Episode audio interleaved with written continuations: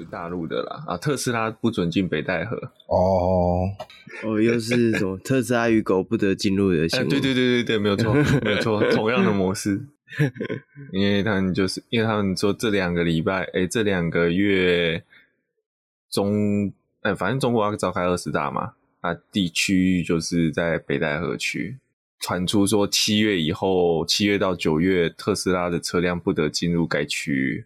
哦，就在怀疑说是不是怕特斯拉的镜头，因为特斯拉有不管前面的什么行车记录，反正他们的影像辨识嘛，嗯、然后还有那个哨兵模式嘛，总之他的那个摄影机是也是拍到处拍，但是它大概是唯一一个在大陆很多车，但却不是大陆电动车品牌的公司。哦，所以就变成其他的影像都要上交，特斯拉的影像。不知道，嘿，嗯所以就怀疑说是怕特斯拉拍到了什么，怕他们的中国这他在大陆在中国卖的应该是国产车吧？呃，它是中国国产啊，但没有 Model S 是进口的，S 跟 X，对，它是那个三跟 Y 是国产，所以拍供。然后，其实上海，反正马斯克最近又在该啊，说说其实上海厂有影响到产能啊。哦，之前不都说没有吗？好像德国厂也产能有不如预期。对啊，对啊，就是就所以他们说这个销售不好啊，巴拉巴拉。但是其实你看股价，没有人买单啊。嗯，然后诶，因为德国厂有用到上海厂的零件。其实最主要就是那个四六八零电池组啦，嗯，有一个部分是这个，那你你你你供给量不足嘛，那个原零组件供给量不足，你后面成品是一定做不出来的，嗯。然后今天早上也听到一个新闻，就觉得很好笑，就是那个诶今天还是昨天嘛，就推特股东全员同意啊，不应该说就是他们集体同意特呃马斯克收购推特。但是问题从来都不是推特要不要卖啊，问题是马斯克要什么价钱买？对，对啊，那你们这些人还没有搞清楚状况吗？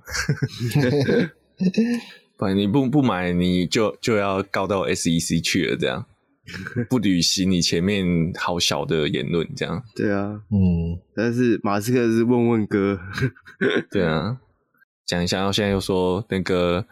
狗狗就也、欸、有狗狗币的那个持有者要告他嘛，因为就是狗狗币起伏太太剧烈了，就都跟他放话有加减有一些关系。虽然我觉得跟币圈现在最近很乱也有关系啦。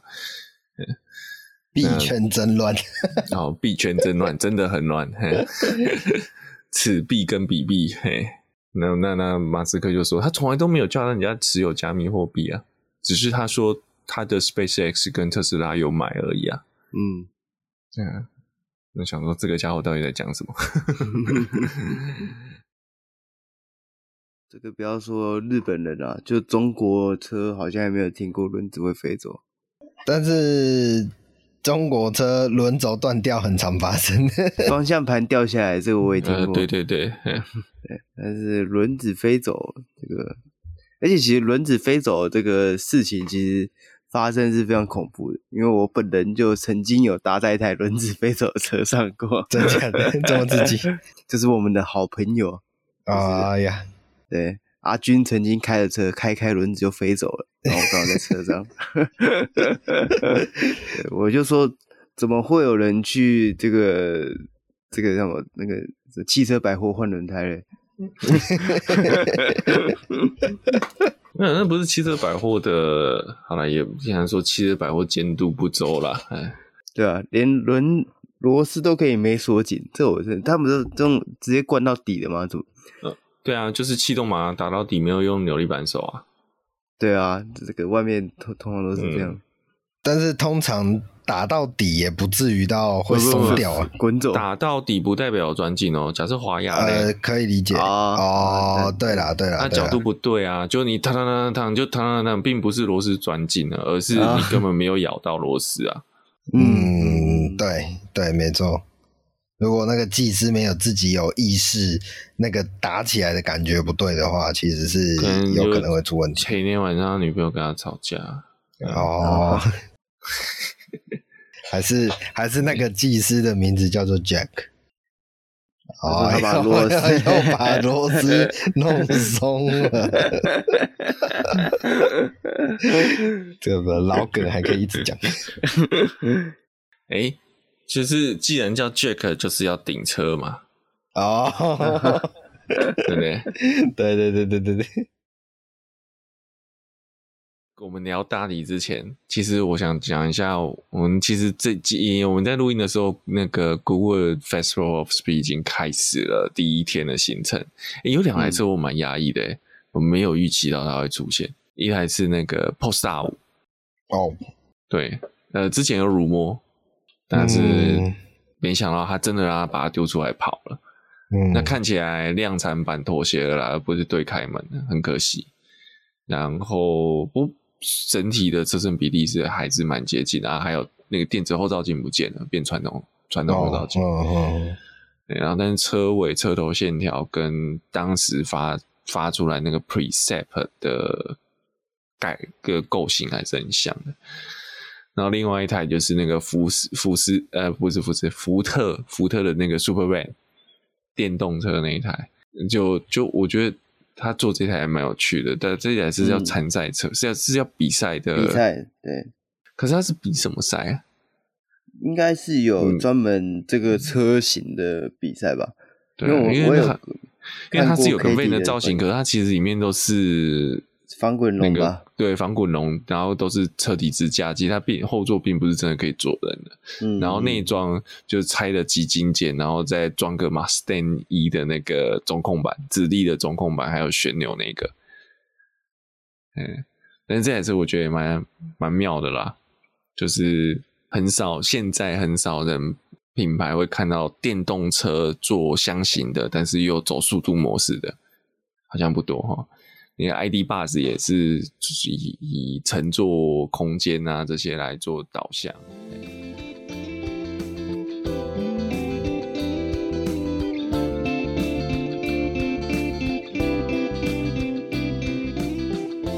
好，大家好，我是米龟，我是卷毛，我是学长。好，呃，那各位听众朋友，我们今天的这个礼拜的题目，我们要来跟大家分享的是 OMG。啊、，Oh my god！不是 Oh my god！啊，今天的主题是 OMG 主题。为什么我会讲说是 OMG 主题呢？因为今天要跟大家聊的是即将在台湾市场出现的两个全新的品牌。好，但呃，这两个品牌之前的一些小故事啊，或是之前的一些。呃，要导入台湾的消息啊，我我们之前在很多节呃很多的节目时段，或者是不管是国内外新闻的时候，都有跟大家做一些初步的分享跟讨论的啊。那今天的这一个今天这一集节目呢，我们要集中在呃我们目前得到消息，即将在台湾市场推出的这些品牌的首发车款，以及呃后面有没有什么令人值得期待，后续更。再进一步导入的产品啊，我们会着重在产品的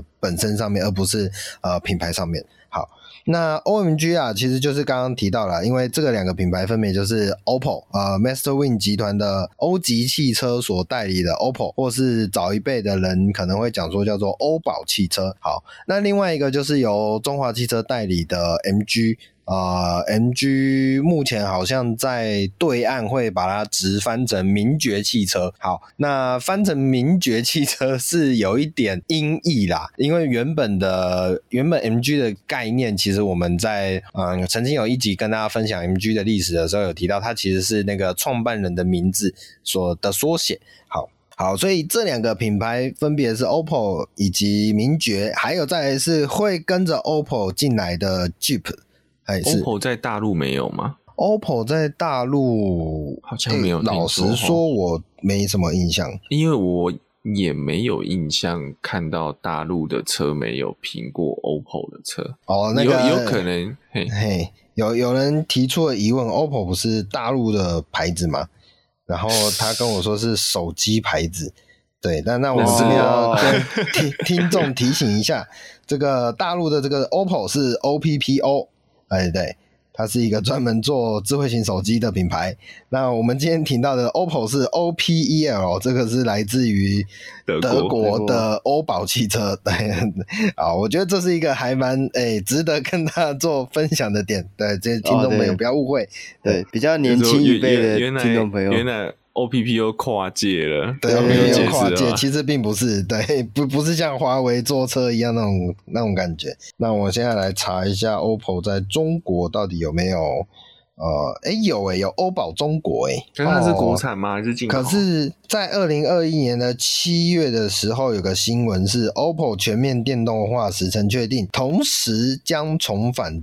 中国大陆市场，也就是说，其实是呃即将要重返中国市场，但目前还没有。所以它的这个会导入的就是 EV 车型嘛？呃，应该会是 EV 车型，跟接下来我们要讲的进台湾的这个车型是类似的，就变成进口进口系列喽。对，有可能，有可能，有可能。对，好，那我们今天。就紧接着来跟大家现在着重到今天的题目上面吧，就是呃，究竟首发车款会是哪些产品呢？那我们先从 OPPO 这个品牌开始聊起好了。那目前呢，呃，各家新闻考所提出的这个呃 Master Win 集团，或者说我们讲说欧吉汽车，他们即将导入在二零二二年导入呃德国 OPPO 汽车的。产品目前主要有两个传闻，就是其实我觉得讲传闻，其实我觉得就是了啦，因为这些所谓的传闻，其实多多少少都是呃，我们讲说官方啊，或是呃代理公司所呃释放出来的消息。好，就像。iPhone 原型机掉在酒吧一样哦，对对对对对，没错 没错，大概就是那种感觉。对，好，那所以 OPPO 即将导入的两，目前听到的两个首发产品，分别是呃呃，必必须先提一下，都是休旅车。那分别是一个叫做呃 Groundland，然后另外一款叫做 Mocha。好，那这两款车呢，其实都是休旅车的产品呐、因为目前呢、呃。全国全球的销售市场都一样啊，都是休旅车的卖相真的是比较好的。那我们来看一下台湾的目前的市场主流来讲，呃，霸榜的不外乎就是 RAV4 跟呃 Cross Corolla Cross Corolla Cross 不对，不好意思啊，居然。忘记了神的名字，这个小弟真的是需要好好的来致歉一下。旁边罚跪。对对，我 跪着录完这一集啊，还是还是不要好了，脚会麻。好，对，Cross Cross，对，接下来脚会麻可以业配循利宁，好可以哦，好像可以哦。诶，那个徐丽宁，我们那个跟我们联络。好，哦，对，Corolla Cross，所以。不意外的是，这个 OPPO 率先导入的两个产品就是休旅车产品，分别是 Groundland 以及 Mocha。好，那 Groundland 以及 Mocha 它分别是什么样的产品呢？呃，我们先来提一下 Groundland 好了。这个 OPPO 的 Groundland 啊，其实它是算是一个呃。呃，算中型休旅车。那我因为目前 OPPO 这个品牌啊，它是在 Stellantis 这个集团底下，那也就是前呃之前就是 FCA 以及 PSA 分别这两间公司，然后后来做了合并以后啊、呃，成立了这个 Stellantis 集团。好，那在合并以后呢，其实很多产品都会延续使用到，比如说呃 PSA 原本的好像是 EMP。的这个底盘架构吧，呃，不好意思，我这个底盘的名称我有点忘记了。好，简单来讲，就是我们会跟我们熟悉，我们国人比较熟悉的，比如说像三零零八是使用同一套底盘系统。那这个 Groundland 呢，其实外形上面呢，看起来还蛮。呃，蛮特别的是，它的这个前脸呐，水箱罩，我们讲一般讲说水箱罩的那个设计啊，它的这个水箱罩设计是使用比较细长，呃，相对于现在会会很多厂家会做那种很夸张、很大口，呃，垂直垂直高度很高大的那个大面积水箱罩的设计，呃，这个 OPPO 的 Groundland 反而是用比较。扁平的低扁式的，然后呢，它跟两侧的头灯去做一个连接，所以会有一点像是那种呃，我们讲说眼罩啊，呃，蒙面侠的眼罩啊，对，超人特工队的眼罩的那种视觉感。对，那呃，在目前一众的，就像我刚刚讲到的，就要么是大口，要血盆大口，要么是大鼻孔的这种设计潮流趋势之下，我反而觉得这个造型看起来是格外的顺眼，以及格外的简洁，嗯、对，是还蛮诶，蛮、欸、让我觉得是好看的，对，而。且它不会让我们落入现在那种常见的审美疲乏的那种感觉，而且它，我觉得它等于是跟上个时代。呃，光链不是这次才有的车型，嗯、不是近几年它，它其实是一个呃好几代的车型，对，它是一个车型，其实跟旧时代比起来好看非常的多。嗯，对对对，旧时代的光链其实是比较偏向当时所谓的通用脸啊，这个通用脸不是说大家都可以用这个脸来做什么事情，不是，是通用集团的那种呃美式车的美式平价车的那种设计语汇。好。对，所以在这个新的这个 Groundland 的设计会导入之后啊，我觉得就像刚刚提到的啦，就是学就像学姐提到的，它真的是呃好看很多哦，至少以它的设计感，我觉得是跳脱出一个现在常见的设计风格，对吧？有自己的味道啊，又不会太突兀。我觉得有点像是下半部像福斯的修理车的那个菱角。嗯 B A G 系的领奖，嗯、然后上半部结合美系 Camaro 的那种感觉，啊，有有有有有，就是我我真的觉得它的科技感很充足啦。对，然后这其实也不是只有光链吧，就我 Mocha，反正次世代的车型，对对对对对，都是类似这种设计语汇。对，还有之前我记得我们在很早节目，很早很早以前的节目有聊过那个新世代的 Austral。啊，呃、这个新世代 Ultra 也是走这种家族化的设计风格。对，好，那它还有呃，Corsa 就是旧的啦，它其实还有什么 Cross Lane，嗯嗯嗯，对，但是其实这个好像可能就不，好像就不在台湾台湾要引进的第一批里面，未来对，至少不是首发款式里面的。对，好，那车尾的部分呢，就是车尾的部分使用一个。呃，有点久没见到的这种小鸭尾的小尾翼设计。那这个小鸭尾的小尾翼设计呢，它是做在那个厂徽上面，特别还挖一个洞，因为这 OPPO 的厂徽是个圆形，里面一个闪电嘛。啊，那个厂徽里面特别挖一个洞去容纳出这个空间。这种设计其实是我记得是在呃两千年左右那个时期的车子的改装厂套件很常看到。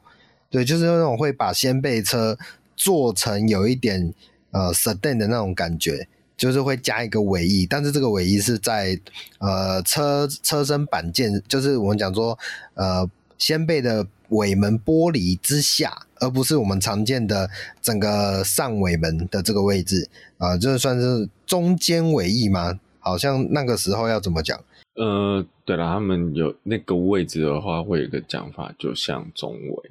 嗯，中尾中尾，对，算中尾吧。啊、对，但是它的这个有没有没有那种加装的中尾那么突出？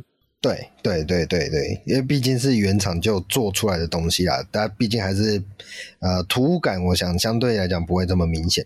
对，那内装的部分呢？内装的部分则使用的这种曲面双荧幕所所组成的 Pure Panel 啊、呃，这个中控台设计。那中控荧幕最大为十寸。好，配配大尺寸的全液晶仪表是呃，分别是十二寸，啊，不是分别啦，不好意思，就是呃，配备十二寸的。呃，大尺寸液晶仪表，然后做一个连贯性的设计，贯通式的设计。好，那呃，其他的部分呢？其他部分，呃，内装的其他部分，我觉得设计就是算比较简洁。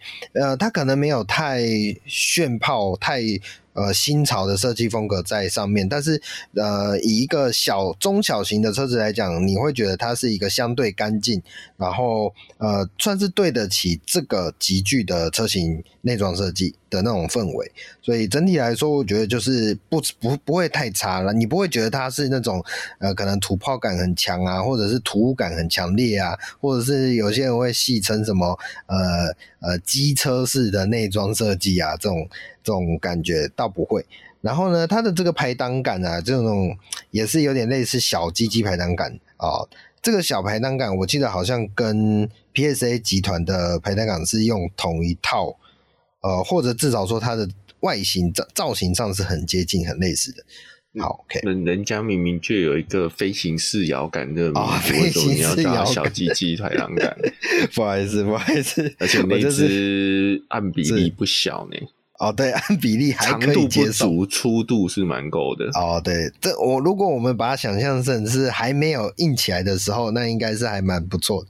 啊，啊，太多了，太多了。因为又要要上我们这一集前面要打 PGA T 了嘛？好，那目前国外的这个 Groundland 啊，它的动力的部分哦，入门版是有1.2 Turbo 三缸引擎，最大马力130匹，然后1.6 Turbo 四缸引擎，最大马力165匹，然后呢还有 PHEV 的规格，最大马力可以得到200匹哦，这个有目前有这些数据哦。好，那我再来看一下，还有没有其他的部分呢？哦哦，这一款车的底盘呢、啊，刚刚有提到，它应该是跟所谓的呃三零零八或是五零零八算是同一个底盘的设计。哎哎，对，好，所以以台湾市场来说，就是它是属于在这个中型休旅级距啦，所以也算是呃，我认为这也算是各品牌的一个兵家必争的几句，嗯就是中型，然后修理车这两个点绝对是这个市场主流。算 B segment 还是 C segment？呃，算 B，呃，四米六严格来说应该算 B segment。对，严严格来说欸，B B B 点五，哎，对对对，好，不一定不一定要看，对吧？但是呃，就是反正总而言之，就是刚刚提到这是主流市场了。那这个主流市场的主要竞争对手，我们如果先从进口车来看的话。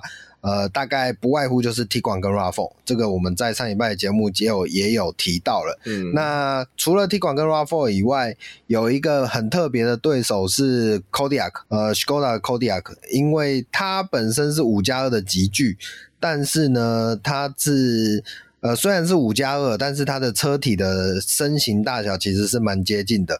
对，它只是多了后面的那个加二的那个两个座位啊，所以我觉得呃，以它的销售量在 Skoda 这个品牌来说，也算是这个品牌的主流市场的主力产品。好，那除了这几台，两位还有想到什么吗？德国的其他好像都太贵了哈。嗯，就是对，但可能有类似体型，但是价位不是在这个等级的。哦、呃，有刚刚呃，对，它的双生车三零零八。或和五零零八其实就有点偏向这一个定位，但是就像刚刚学长提到的，它的价位，呃，台湾的代理的开出来的价位其实是偏高的，在这个级距来讲，其实是偏高。对，那它可能走比较，但是那那哦，保时的竞争力不太够。嗯嗯嗯嗯嗯，是是是，所以哎，这样想一想啊，进口车如果。如果是 Subaru 的 Forester 可以算吗？那、no, 可以，嗯，可是就跟 RAV4 一样，客群不一样嘛。哦，对对对，而且 Forester 有一个很大的点是它本身的越野的那一块是比较强力的。嗯嗯，对对，比较有想象啊，大家对于它的越野能力，对，这台应该 OPPO 的就是算城市修城市修旅车了。对，你不会去，你不会去想说要把它拉到 off road 之类的，嗯，想都不敢想，嗯，是是是，好，那所以简单来讲，我我觉得这个级距还有一个很大的点是，国产车在这个级距上也非常的强势啦。对，嗯，对，对，酷卡酷卡，你这样对，刚刚没有把酷卡列入，主要就是因为酷卡是国产，国产，嗯、对对对。那再来就是讲到国产，那讲到酷卡，那当然也要把 CRV 也拉出来提一下，对啊。所以、欸、那韩系车呢？哦，途尚，途尚，途尚 L，目前的主力是途尚 L 跟 Kia 的 Sol，哎，不是 Sorento，那个 Sportage，哎，对，对对，也是最近才有新的发表嘛，对不对？这一块哦，所以我觉得 Kia 的 Sportage 会算是一个比较明显的对手哦。嗯，至至至少我自己这样解读。而且我觉得你说外观上跟可能价格定位是、嗯、或是是客群，因为它我觉得。OPPO 这个在这个这个车型上面的设计还是算偏年轻化。对对对对对对，没错。那可是我是觉得 Groundland 有一个比缺也不能说缺点呐、啊，应该说它的劣势之处是，第一，它的整个架构其实是比较旧的，因为大概是在二零二一年。二零二零年、二零二一年的推出的架构啦，对，所以整个产品周期其实已经偏向末期了。即便它刚导入台湾，但是它在国际市场上的产品周期也是比较偏向中末期。对，怕啊，你看，你只要每个每半年出个什么什么特试版就好了。哦，OK，好，末世车系总是有续命的方式嘛。好，那另外一个点是它的动力系统啦，就是刚刚有提到，呃，如果果只有一百三十匹跟一百六十五匹的动力选择，那。你要往两百匹往，你要往上到两百匹的话，你就要选择 PHEV。那在台湾来说，台湾对 PHEV 产品的接受程度还是目前没有那么成熟，所以我觉得这会是这一款车在台湾市场的几个弱势的部分。好，那讲完这个 Grandland 啊，下一台要来聊的是这个 OPPO 的 MOKA 啊，MOKA 的话其实就是比较偏向小型啊，我们或者我们一般觉得呃印象中的所谓的都市型 CUV。好，那从它的双生产品其实就很明显可以一窥一二，那就是二零零八这款车。好，那从二零零八你就可以了解到这款车的整个定位，其实就是在跟再偏向都市小型化一点的这个休旅车设计。那外形的部分，因为刚刚有提到啦，它整体就是呃，目前的 OPPO 这个品牌都是延续这个所谓我们刚刚聊到的这个家庭家族式的设计风格，所以外形上面我觉得跟 Grandland 没有太明显的差距。或者说，就是你你可能可能有一些细节，嗯、对对，就是小一号的 Grandland 那种感觉，那可能有一些细节还是会有差别啦。不过我觉得这个就是呃，因为我们就大概提一个大大方向，那大家可以自己再去。细细的去思呃观察一下，哈，那除了它小一号以外，还有一个点是，我觉得它的上车身的那个造呃整个屋顶的风格是比较略微走低趴一点的感觉，所以它的修旅感没有这么强烈，相较于光链来说，对，会你会觉得它比较像是一台小掀背车，然后底盘高一点的这种设计感，好。这我是我是觉得，诶，应该说这是我觉得 Mokka 跟 Grandland 的比较明显的差异之处。那这个 Mokka 的部分，内装的部分其实也跟 g r a n l a n d 非常的相像。好，那我们这边就不再去多做赘述，大家可以再自己去查一下。那 Mokka 这款车还有一个特别的是，呃，其实有 Mokka 一的这个产品线，也就是纯电动力啦。那至于台湾市场有没有机会？呃，引进 Mokka E 这个，我觉得就是可能要呃，两位觉得呢，Mokka E 几率大吗？嗯，我觉得不大诶，因为它会把价位垫高。呃，这可以克服定价，对，它可以克服定价问题。那以嗯，OPPO 并不是一个顶级车款，嗯，那它的小车的价格如果往上，我觉得大家会往其他品牌跳吧。是是是，可是因为还有一个点是说，我们台湾有所谓的卡费制度嘛，那在这个卡费制度之下，呃，这个品牌如果没有足够的绿能源的产品的话，可能会是一个问题点呐，对吧？当然我不确定这个影响到底多大，那可能就后面再看看吧。好，那这款车欧级汽车在引入另外一个 S 品牌哦，然后可能有纯电之类的，对对对对对。可以可以，然后就完成偶，机上完成体，没错 没错没错没错。好，那 Mokka 在国外的汽油车的动力单元似乎是有一个一点二升的 Turbo 引擎跟一个一点五升的柴油引擎，哦，然后所以这两个动力单元的，我我我觉得我先讲，我觉得柴油应该不会进来，柴油不会进，啊，柴油应该不会，我觉得。柴油要再进来台湾的几率不高，真的。福斯那时候那个事情的杀伤力太大了。嗯，你包括其实现在很多 B N W 包呃，哎 B N 是 B N W 吗？还是 Benz？包括 Volvo，我印象中都呃 Volvo 好像没有了。就对对，有一些其实国外还有在卖柴油车，嗯，但是台湾都不进。这跟台湾的这个验车法规其实有蛮大的关系。因为台湾的法规目前严格到，其实就连现行款在贩售的柴油车，诶，去注意验车的时候，甚至都有要等验重复验的状况发生，嗯，就是验不过的状况，对，是，所以这是这这就大大降低这个总代理想要再引进柴油车的可能性。是是是。好，那既然聊到这个台湾验车法规严格这件事情，我也想顺便提一下了，就是呃，虽然我们节目一直在酸啊、本田的 HRV 新世代的 HRV，为什么台湾只有一个很弱、很很破的 1.5NA 的动力？好，那其实原厂一直有说，他们 1.5T 这个动力没办法进来台湾，很大一个因素是环保法规过不了。好，那呃，也许这件事情是真的没有错，就是台湾法规的因素导致 1.5T 的引擎没办法过所谓的环保审核，以至于他们没办法引进一点五动力的一点五 T 动力的 HRV。好，这个是我们算是替本田做所谓的平衡报道，但是我还是得提一下一点五 NA 的 HRV 真的很破，那个动力真的很破。可是它的 Okay 它的一点五 T 跟 CRV 的 1.5T 有不一样吗？不是同一个引擎吗？哦，呃，这个地方我可以稍微跟大家解释一下。呃，我我没办法确定是不是百分之百正确，但是有这样的一个点是，呃，你的你的环保法规的那个叫做限制，其实跟你的车重有关。哦，就是。嗯在环保法规的这个标准之下，如果你的车子比较重，那你的因为车子比较重嘛，所以想象上它的耗能就会比较差，所以它的环保标准就会比较宽一点。那 HRV 跟 CRV 有一个很大的差异点，就是他们的车子的级距是完全不同的，所以他们车子大小也完全不同，所以他们的重量也完全不同。那同样的一颗引擎，在大车之下可能可以过它的法规的那个界限，但是因为在小车，小车的环保法规的那个呃审核的那个标准会更严苛，比起大车来讲，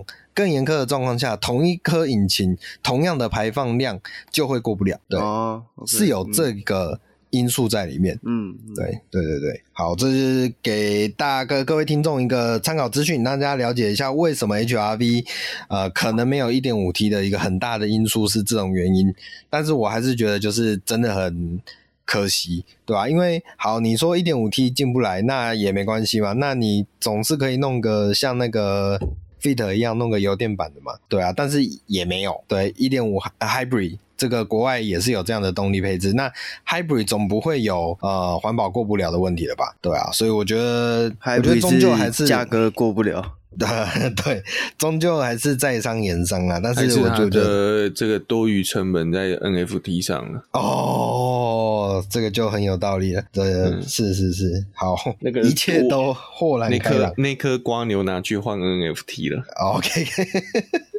可以可以，原来如此，原来如此啊，非常精辟的见解。好，那上以上就是那个 OPPO 的部分啊，OPPO 的呃率先导入的车款应该就会是这两台 Groundnet 以及 MOCA。好，那再来另外一个品牌啦，中华名爵 MG 啊，MG 传闻的首发车款分别是呃，我这个叫做。首款国产车应该是所谓的 HS 哦，嗯、然后另外还会有导入 ZS EV 以及 HS 的 PHEV 版本，那这两款。后面的这两个 ZS EV 以及 HS 的 PHEV 版本可能会采用所谓的呃进口模式，所以呢，名爵的这个品牌啊，它可能会是国产跟呃进口车并行。好，那为什么会有国产车呢？其实呃有两个点可以讨论这件事情。第一个点，第一个点啊、哦，第一个点，第一个点，我这位卡掉，不好意思。我我我们我们要卡，我们没有画面，不然就有那个 乘一、乘二、乘三、乘四。对，可以。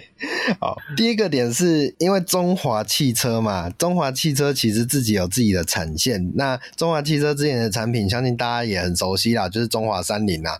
那中华三菱目前虽然呃，可能大家会觉得它比较主打的是商用车，但是其实当初在乘用车的部分也有呃很多的国产化的产品，像比如说之前的，呃、也不是说之前啊，现在其实也还有，那就是那个 Lancer 啊，然后还有再是修理车款的 Outlander 啊，然后还有再是哦哦 Co Plus 嘛，Colt 这一款车，所以其实中华是有中华汽车是有自己的生产线。那呃，我们也知道三菱这个品牌在台湾，不管是在台湾还是在全球的状况，其实都已经沉寂很长一段时间，所以迟迟没有新的产品可以导入，呃，去注入活血的这个状况下，其实中华汽车产线，我自己是觉得很悲观的，就是它的这产量产量啊。产能啊，可能完全没办法被炸出来。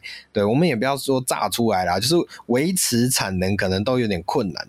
好，所以中华会引进新的品牌，这个本身就不会是一个太令人意外的问题，因为中华这个品牌，呃，中华汽车这间公司，它终究是要想办法存续。好，那引进了这个新品牌之后，导入国产这件事情，其实在这样来看也不会这么意外了，因为中华汽车本身的产线是需要一定的量能去做维持。的，所以这个 MG 这个品牌的国产车啊、呃，这个问题，我觉得就呃，这个问题的解答就呼之欲出。好，那我们刚刚有提到啊，MG 的呃第一款引进台湾的产品，可能就是这一款 HS。好，那这一款 HS 呢，呃，我来跟大家。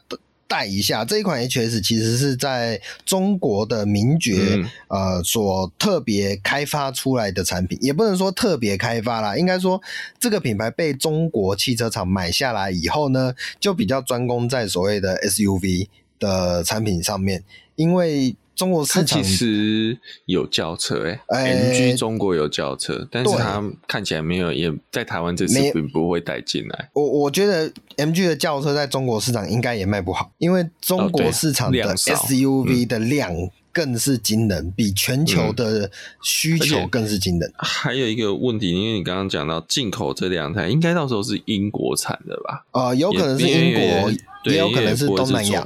对，也不会是中国产的嘛。对对对，那一台 NG GT 好像只有在中国产。哦，你说轿车那一款车吗？就这样的话就会进不来。嗯，是是是是，除非它也导入国产化。嗯，对对，但是台湾的轿车的市场又这么的急剧萎缩。等一下，你现在你现在严格讲起来，台湾国产轿车。又在生产的 Artis、Artis、Focus，然后 Focus、Focus 四门，四门，对对对，还有吗？好像也没了。Vios 还有吗？诶，Vios 有有有，就好像就剩这三款吧。对耶，对啊，这样随便哦。Lancer，Lancer 还是有的。Lancer，等一下，Lancer 还在卖吗？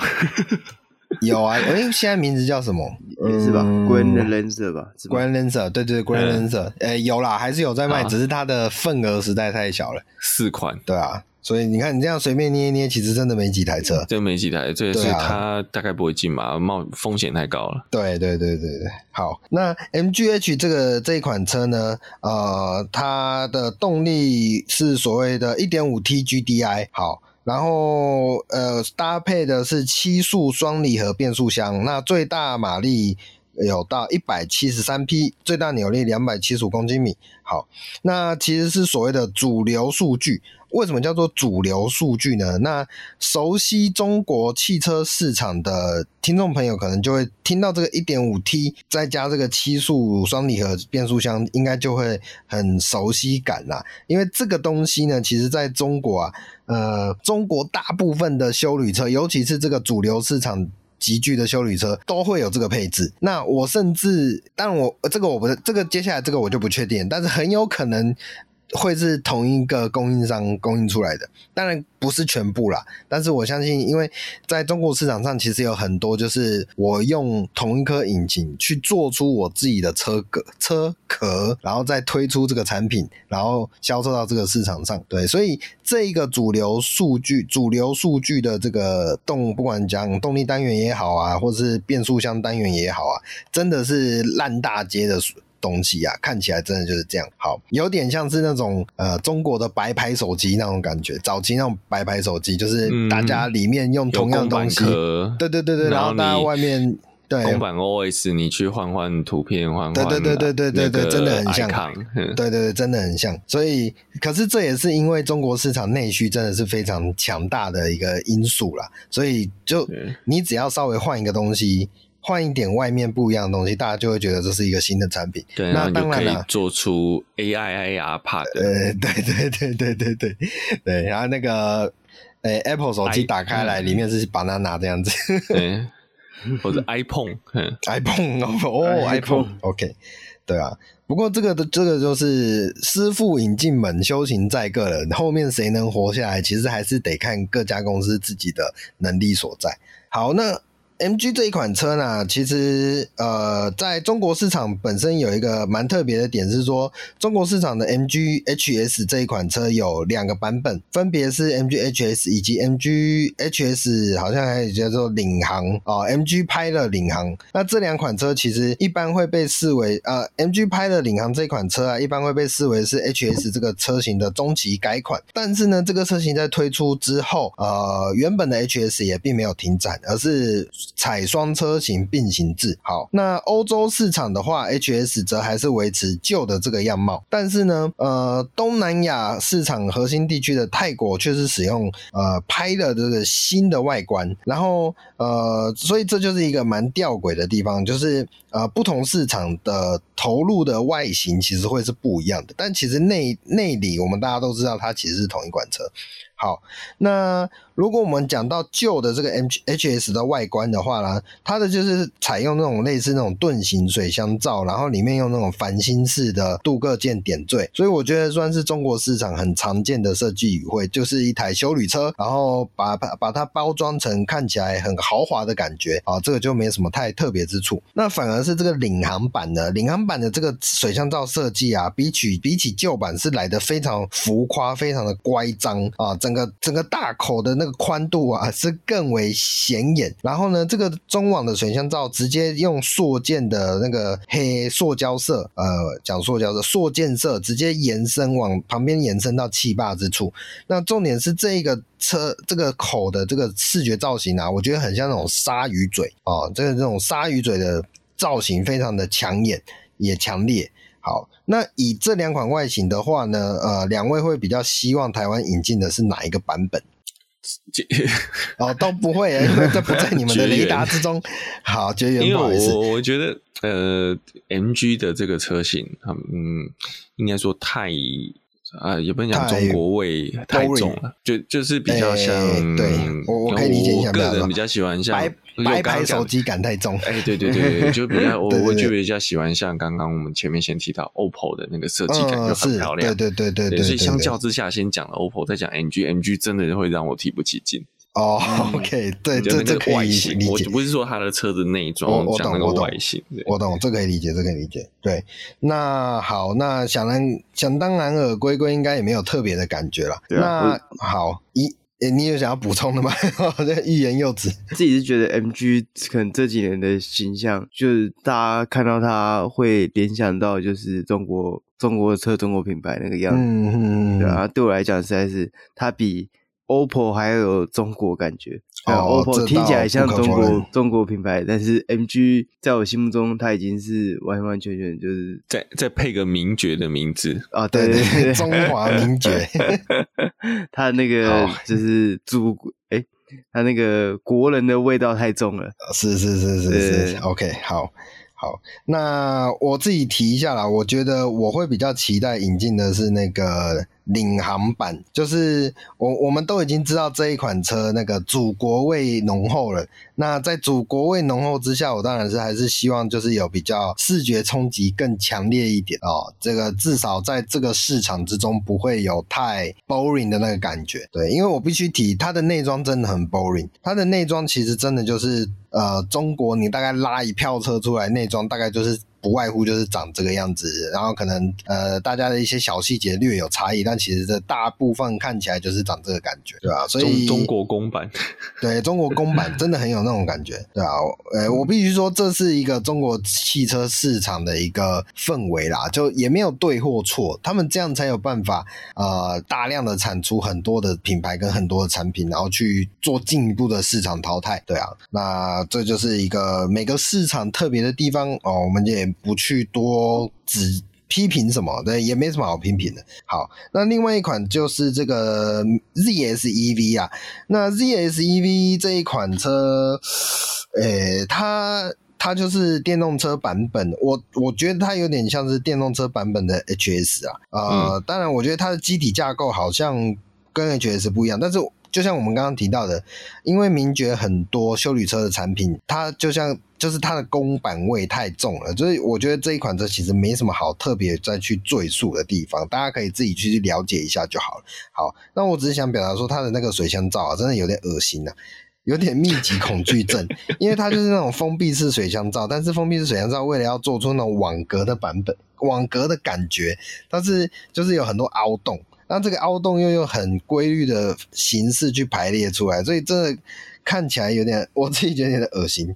好，不过呢，这一款 ZS EV 啊，你不要觉得它看起来很恶心，长得很丑，其实它在欧洲市场是非常热销哦，因为它在欧洲市场可以说是呃最便宜的。或者我们来着重在英国好了，它是英国最便宜的纯电车啊。这款车在英国的售价只有呃二十九呃个百千万，二十九万二十九呃二十九万哎二十不好意思啊两万九千两百九十五英镑好啊，然后呃长程的续航版也才两万九千六百二十五英镑好。呃，所以这个算是非常低廉的，算是很适合入门的呃电动车产品，纯电车产品。那也因为需求破表，其实在六月十七号的时候，有个消息是，呃，在英国已经停止接单了，因为他们做不出来。对。对，因为太热销了，然后最近的一些状况大家也知道，所以就这款车其实根本就产量是远远跟不上需求，所以目前已经停止接单，对啊，所以呃，我觉得它这一款车进来台湾的话，它可能要主打的是呃，可能是想要主打更便宜的纯电车市场，不管是他自己是不是走这个策略，我觉得他必须靠这个方式才有办法获得一席之地。对吧？不然你这一款车，如果你开个、嗯、呃，我们讲的开个一百五十万，谁会想要买啊？就是长得又丑，然后呃，祖国味又重，然后感觉又没什么特点，对啊？哦，我不是在批评啊，我只是就事论事啊，就是我们有一说一啊，其实它的产 产品力真的没有大家想象的那么强。当然，它有可能真的是最便宜的电动车，我觉得这才有它市场立足的一个点。嗯嗯，好，OK，那聊完了 MG 跟 OPPO 的首发车啊，呃，这两个品牌，两位还有期待它引进什么样的产品吗？除了这四款修理车以外，嗯、呃，其实就讲我刚我原本提想提到的是那个 GT 那台轿车，嗯，但不过也是一样，其实这台 GT 整个外观跟内装也是。中国味浓厚，是是是，那就公版味浓厚，而且它的定位价钱本来就不高啦。嗯，然后刚刚也是就这样聊一聊，觉得好了，它可能进来的几率也很低。嗯嗯嗯。不过就像我讲的，这两个品牌，我对 OPPO 的期待值高一点。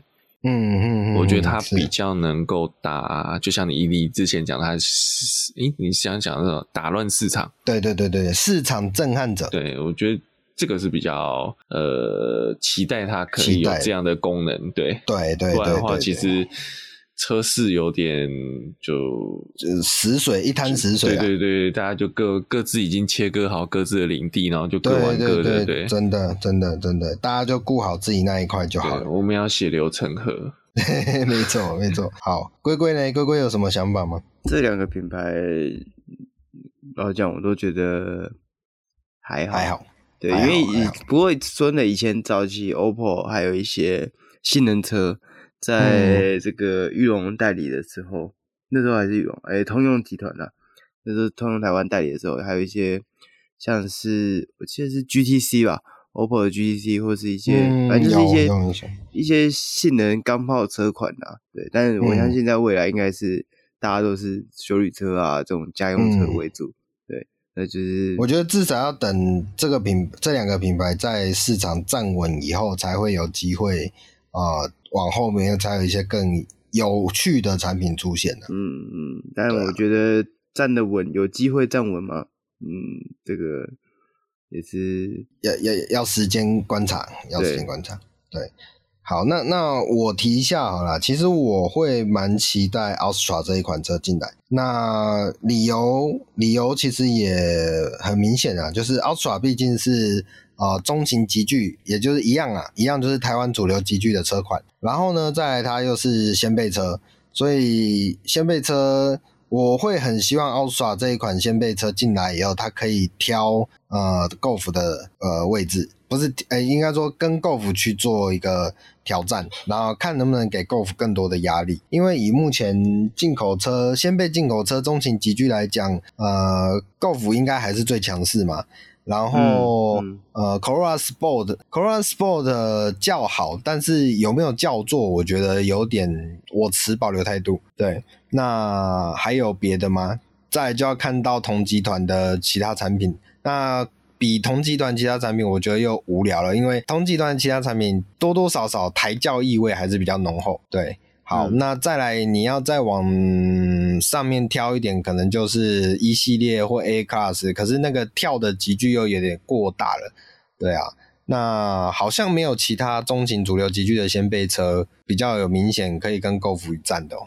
目前来讲，A 系列，呃呃，有我刚刚有提到，就是 A 跟 E 的问题，就是对对对，品牌价值跳的太多，对对对对，那也不是一般人容易负担得起啊。即便很多人都在讲 A 跟 E，就是一个呃。很很烂的双 B，呃不也不要讲很烂啊，就是水准低很多的双 B，血统不纯呐、啊。对，但是它的价格还是不是这么容易触及。私生子还是私生，哎、欸，私生子还是有它的血统。哎、啊，私生子还是姓蒋啊？哦，不是，哎，没 有哦，那是后来认回来的。哎，对对对，没有没有，我们不会被告吧？好了好了，对啊，所以重点就是，我希望这个主流级距有更多。新的产品进来，去就像刚刚讲的打乱市场这个部分，对啊。好，那 MG 的话，其实我大概看过，MG 现在的主流产品真的都是一些呃修旅车，对中国修旅车，对啊。所以我期待的程度也还好，所以 MG 这个品牌就是还好。但但其实我是希望 MG 可以发展的成功的，呃。因为我希望中华汽车还是能保有一定的能量，然后以未来有机会转型使用 CMC 这个品牌去生产更多的所谓的国产，呃，国产品牌、国产汽车品牌，我是我自己是期待、私心期待这件事情的，所以我其实并不会完全看衰 N G，我甚至希望 N G 可以让中华汽车有一个一定程度的复苏。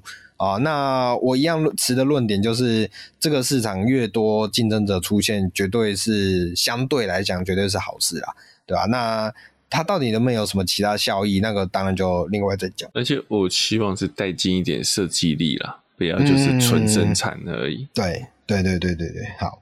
那再来就是 OPPO 的这个我们讲欧级汽车。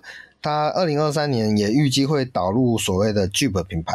那导入 Jeep 品牌，我们这一拜的新新闻，国外新闻的时候就有提到，Jeep 有一款正在开发中的小型休旅。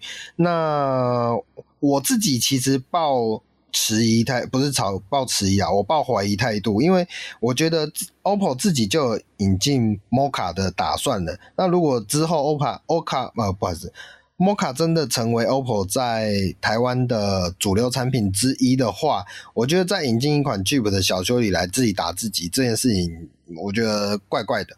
我自己认为几率不太大。嗯，不一定吧？我觉得他们会不会想要做像 Land Rover Jaguar 双生这种概念？可是 Land Rover Jaguar 哦，好，这是一个思考点，没错。因为 Jeep 就是一个 Hardcore。比较哈扣的感觉，嗯、那、嗯、呃，就我们就把它可以分类嘛，就是因为在今天，呃，OPPO 就是一个我们刚刚刚刚讲，它就是都市修旅，你不会期待它任何 off road 的功能。对，那假设你今天设计要到露营、轻越野，是是是，会不会 Jeep 就变成是一个他想要塑造的客群？但就得看这一台小跨界修旅车是不是有足够的越野能量啊？我觉得这是要。嗯要要看看的，对吧？那呃，剧本应该会，两位应该会有更多期待的产品进来吧？嗯嗯，那是当然的。就像是、嗯、不要不要搞得到，不要搞得像 G Mini 那样还要加钱就好了。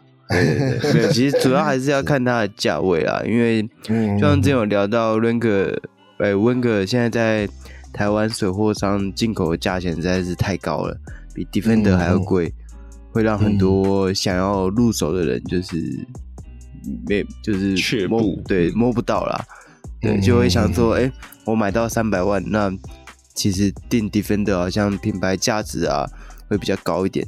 那真的需要 Jeep 那么强的越野吗？好像其实也不用，Defender 应该就可以应付台湾可能九成甚至九成五的路况了。